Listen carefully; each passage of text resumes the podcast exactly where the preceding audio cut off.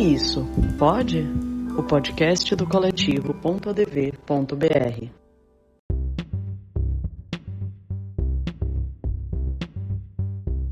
Oi, pessoal, tudo bem? A, gente está começando aqui mais um podcast do coletivo.adv.br e isso pode.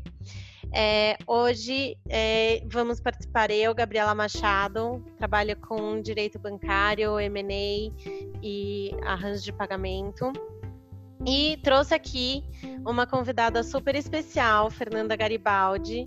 A, a Fê trabalha com direito regulatório financeiro e hoje a gente vai falar um pouquinho com vocês sobre PIX. Oi, Fê, tudo bem? Como é que você está? Tudo bem, Gabi? Tudo ótimo. Prazer estar aqui falando com você. Prazer é nosso. Então, pessoal, a gente vai falar agora um pouquinho sobre Pix. É, o Pix é um novo sistema de, de pagamentos do, do Banco Central é, para facilitar a circulação monetária dentro de, de todo um ecossistema que foi criado pelo Banco Central para isso.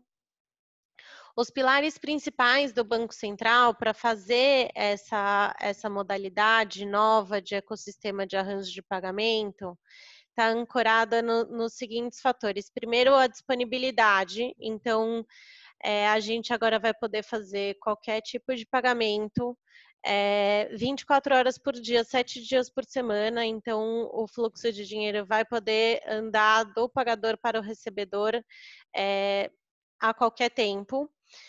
É, a ideia é que a transferência desses recursos seja feita de uma forma muito veloz, então realmente a ideia é que isso seja feito em questão de segundos. É, entre 10 segundos ou até um pouco mais, dependendo da, da modalidade do pagamento que for feito. A ideia é que seja muito conveniente, então é, está sendo já é, negociado com o Banco Central de que forma que isso vai ter que estar tá disponível em todos os aplicativos dos bancos, é, das fintechs, a forma como isso seja fácil para que o usuário, tanto é, o pagador quanto o recebedor, consigam de forma muito simples fazer a, a, ter acesso ao Pix e fazer a transferência dos recursos. A ideia é que tudo isso seja feito dentro de um ambiente com muita segurança. Então, com, com um sistema de pagamentos dentro do sistema financeiro é, nacional.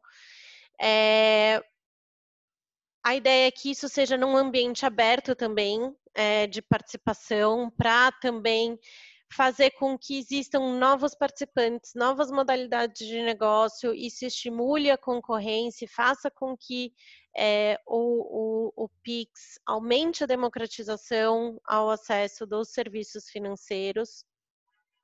É, também é, nessa linha vai haver uma multiplicidade de casos de uso, ou seja, vai ser para qualquer tipo de valor, é, pessoas, empresas, pagamentos de bens e serviços. É, e o, o, fluxo de dados também vai ter as informações agregadas, então vai ficar fácil para todo mundo conciliar o curso com a ordem de pagamento, o que vai facilitar também a, a, a automatização e outros modelos de negócio que hoje não existem. Então, eu fiz aqui um, um resumo bem resumido do que seria o Pix e o, os, os principais pilares deles. Eu acho que muita gente está é, tá se perguntando agora sobre o, quais são as etapas em termos de cronograma, quando é que ele vai começar, como é que funcionou o cadastramento, quem não se cadastrou, como é que vai poder se cadastrar. E aí, Fê, você quer explicar mais ou menos como é que é, a gente está aí no, nessa linha do tempo? Claro. Então, Gabi, é, essa primeira etapa de adesão ao PIX, é, ela foi encerrada agora no dia 1 de junho, e as instituições, tanto aquelas que têm é, obrigatoriedade de participação no arranjo de pagamentos instantâneos, quanto aquelas que quisessem, de maneira facultativa, já aderir ao Pix, elas puderam se cadastrar agora até o dia 1 de junho e podendo complementar a documentação que foi requerida pelo Banco Central até o dia 16 de outubro. Aqueles que ainda não se cadastraram ou que, enfim, perderam esse prazo, vão poder novamente aderir ao arranjo a partir de dezembro. Que é que é importante falar?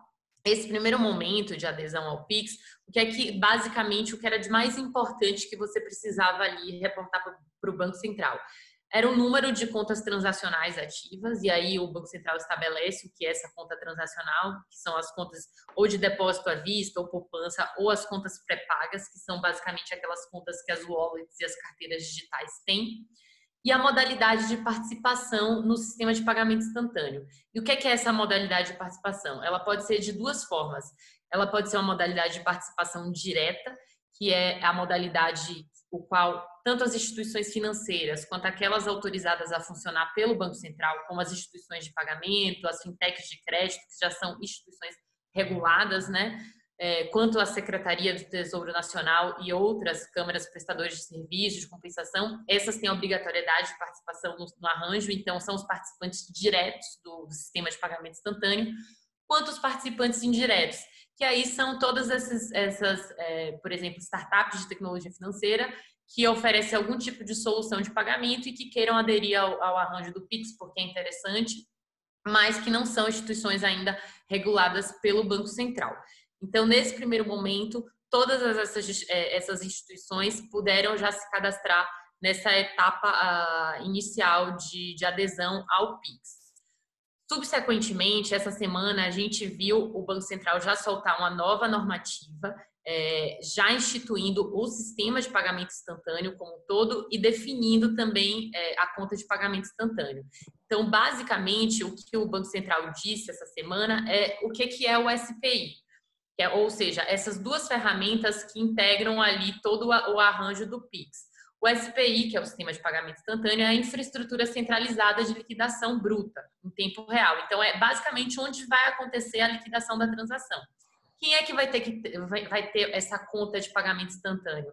É o participante direto. Então, é, são os bancos, as, é, as instituições de pagamento, e essas fintechs que não são reguladas, por exemplo, elas podem se conectar a um participante direto e esse cara vai ser o, o responsável pela liquidação daquela ordem de crédito que a, a, a empresa recebe para fins ali é, de pagamento instantâneo. Então, basicamente, o que é que o Banco Central disse para a gente essa semana? Quem é o SPI? Como é que funciona essa, essa infraestrutura centralizada? Quais são os direitos e os deveres é, em relação a cada um desses participantes, tanto aquele, de, aquele participante direto quanto aquele indireto, né? Então, ambos, apesar de um ter nitidamente mais responsabilidade do que outro, né? né? Notadamente o participante direto, né? Responde também por esse participante indireto. Ambos precisam zelar pela segurança, pelo sigilo dessas ordens de crédito, é, recusar o recebimento de ordem de pagamento antes da liquidação, nos casos que o beneficiário não seja seu cliente. Enfim, uma série de, normativas ali, de, de diretrizes que a circular traz. E o que é mais importante a gente entender? Primeiro, é, que a titularidade, a forma de abertura, a finalidade da conta de pagamento é, é uma coisa que cabe ao participante direto, né? E que o sistema de pagamento instantâneo ele só vai liquidar ordem de crédito. Essas ordens de crédito elas podem ser de, qual, de quaisquer é, valores e uh, as tarifas, a, que, a, quem se sujeitam as tarifas para participar ali do SPI, é, são, são as tarifas são responsabilidade do participante direto. Claro que isso contratualmente vai ser estabelecido junto com o participante indireto que venha se conectar com esse direto. Mas quem ali para fins de banco central a tarifa é, é, vai ser arcada pelo participante é, direto.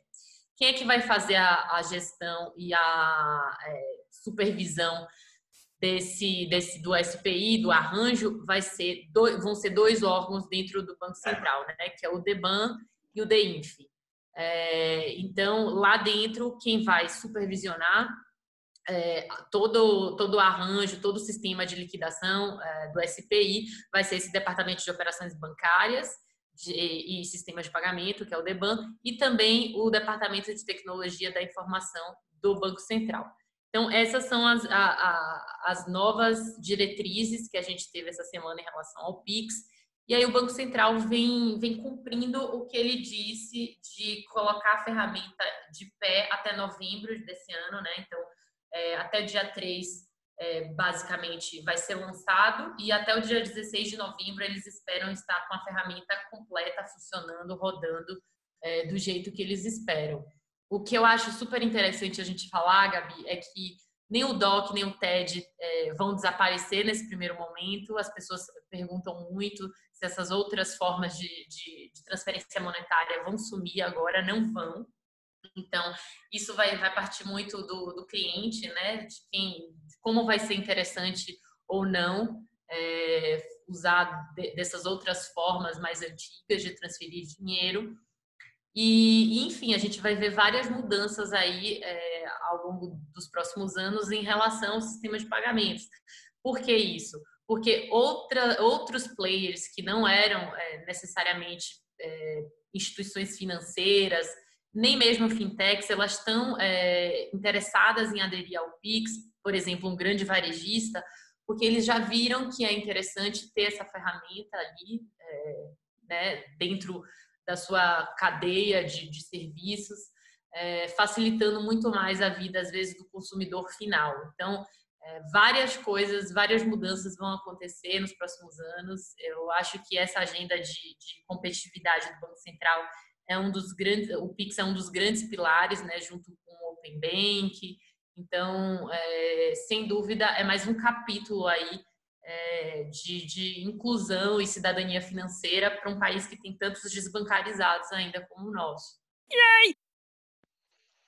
É, é, realmente assim, eu acho que uma das coisas que a gente tem obrigação aqui como usuárias e, e assessoras, né, desse sistema todo, a gente tem obrigação de fazer é realmente é, dizer que a gente tem todos os elogios do mundo ao Banco Central, que realmente eles estão engajados num trabalho que não é de hoje, né? A gente sabe que não começou agora, é um trabalho que já vem de bastante tempo, mas de realmente democratizar assim o acesso ao sistema financeiro, que é uma etapa muito importante é, realmente para melhorar até as desigualdades sociais que a gente tem no, no Brasil, né? A gente tem muita gente ainda no país que não tem acesso à conta bancária, realmente não, não tem como acessar todo esse, esse ecossistema é, bancarizado. Então, é, esse processo do Banco Central ele é muito importante é, e aí, e aí nessa linha, eu acho que todas essas informações que a gente está falando, é, apesar delas parecerem muito difíceis, o próprio Banco Central nessa nessa linha, eles disponibilizaram no site deles, a gente vai colocar aqui nos, nos nossos links, é, fica relativamente fácil para entender. Não sei se é porque a gente lida com esse tipo de informação há muito tempo, mas realmente eles tentaram colocar de uma forma bem simples, tem inclusive vídeos explicativos sobre isso.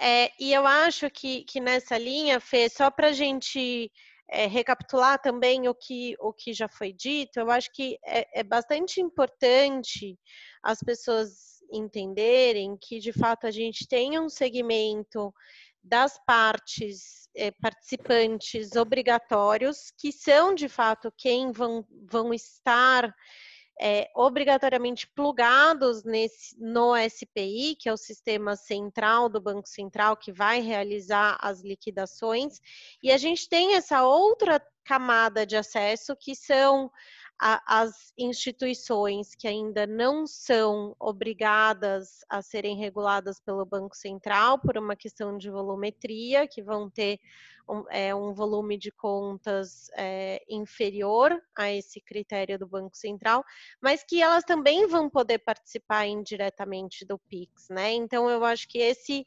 dentro desse sistema de democratização tem esse acesso e além disso, eu acho que vão ter uma série de outros negócios que vão estar acoplados com todo esse sistema de pagamento. Então, empresas que vão poder desenvolver ferramentas de, de conciliação é, e outros tipos Exato. de negócios que vão ser desenvolvidos a partir da própria instituição do PIX, né? Então, eu acho que uhum. dentro desse momento especial que a gente está vivendo, de crise econômica, financeira, a gente ter um estímulo de novos pequenos negócios que podem surgir a partir dessa nova ferramenta é, e com esse estímulo de democratização realmente é, é bastante estimulante, né? Não, e é super importante, Gá, porque assim, se você pegar hoje o ecossistema de fintechs no Brasil, é, 30% das empresas, de, de, das startups né, de tecnologia financeira, elas estão, é, elas têm é, o segmento de pagamentos como core da atividade delas. Então é muito importante a gente entender que às vezes a gente está parecendo que a gente está falando de tecnicidades, de uma coisa muito complexa, mas na verdade a gente está falando de algo que deveria ser um direito básico do cidadão. Se você pensar em todas as vertentes aí de cidadania, a cidadania financeira é uma das coisas mais importantes. Se você não tem acesso ao, ao sistema bancário, a uma conta corrente, você não consegue, não é apenas movimentar seu dinheiro ali. Você não consegue, às vezes, comprovar renda, você não consegue pedir um empréstimo, você não consegue é, entrar no financiamento é, imobiliário, você não consegue comprar um carro. Então, é, é muito, é, não só no Brasil, mas há um movimento de bancarizar as pessoas, porque já se entende que isso também é uma forma de, de cidadania, de você ter acesso pleno ali, é, é, condição de, de, de, interagir de maneira é, igual dentro da sociedade. Então, se você está apartado desse sistema, é, é, como se você, uma parte da, da, do, da sua existência ficasse um pouco comprometida. Então, o sistema de pagamentos instantâneos vem um pouco na linha, em, em vários países, de tentar bancarizar uma série de pessoas que não têm acesso é, ao sistema bancário hoje. E por que isso? Porque é muito mais fácil você trazer essas pessoas para dentro do sistema financeiro, porque todas elas já têm um celular. Então, embora várias dessas pessoas não tenham uma conta corrente uma instituição financeira, muitas dessas pessoas já têm um celular com acesso à internet, ainda que de maneira menos é, mais precarizada do que a maioria da população, seja porque tem uma conta pré-paga, porque às vezes o celular fica sem internet, mas enfim, até o QR Code do, do Pix você vai conseguir baixar ano que vem sem precisar de internet. Então você vai conseguir fazer pagamento pelo celular sem nem precisar da internet. Isso é muito importante. Então a gente vai pular de uma etapa que é um, um pouco o, o, que a, o que a Índia fez, que eles pularam da etapa do dinheiro físico para uma etapa do celular. Eles não passaram pelo plástico. A gente está na fase do plástico, né? Então a gente está bancarizando algumas pessoas através de um instrumento de pagamento que é o cartão. Mas isso em breve tende a desaparecer com o uso do celular. E o Pix, sem dúvida, é um dos pilares é, de toda essa mudança que vai vir aí. E aí tem várias discussões complexas sobre identidade digital, né? A gente está vendo por exemplo, para transferir dinheiro agora com, com os auxílios emergenciais aí por conta da pandemia, o quanto tem sido difícil, porque a gente não mapeia essa população. Então, a partir do momento que a gente conseguir ter uma identidade digital através do celular de todas as pessoas, de todos esses brasileiros, sem dúvida vai ser muito mais fácil fazer a transferência de um auxílio desse, de renda básica, enfim, todas outros, é, outras funcionalidades que o sistema financeiro pode oferecer para essa população, né? Né, com certeza.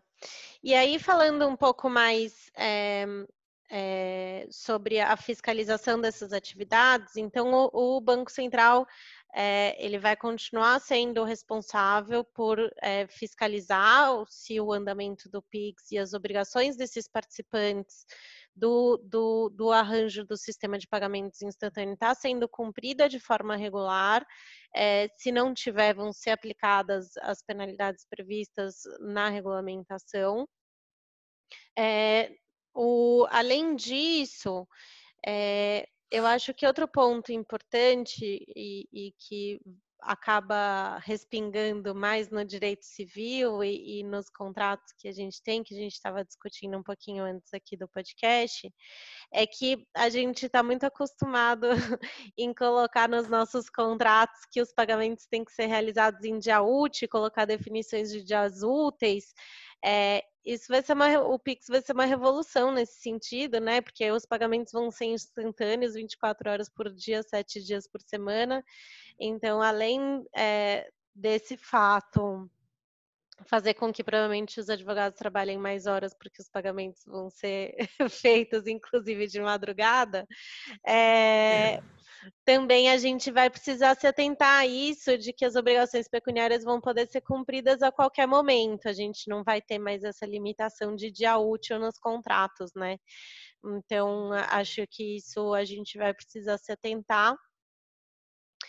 E, assim, tem uma série de outras complexidades que a gente poderia aqui falar sobre é, o processo de liquidação, como é que ele vai ocorrer em cada caso, se tanto o recebedor quanto o pagador é, tiverem os dois conectados com um participante indireto, ou se um tiver, é, ou o pagador tiver numa ponta conectado com um participante do arranjo de pagamento e o recebedor tiver conectado com é, outro participante completamente diferente, como seria todo esse fluxo de liquidação, mas aí eu acho que a gente entraria numa complexidade que talvez vocês ficariam um pouco cansados, mas o próprio site do Banco Central, como a gente comentou, ele tem todas essas explicações também, e a gente está aqui disponível para tirar esse tipo de dúvida.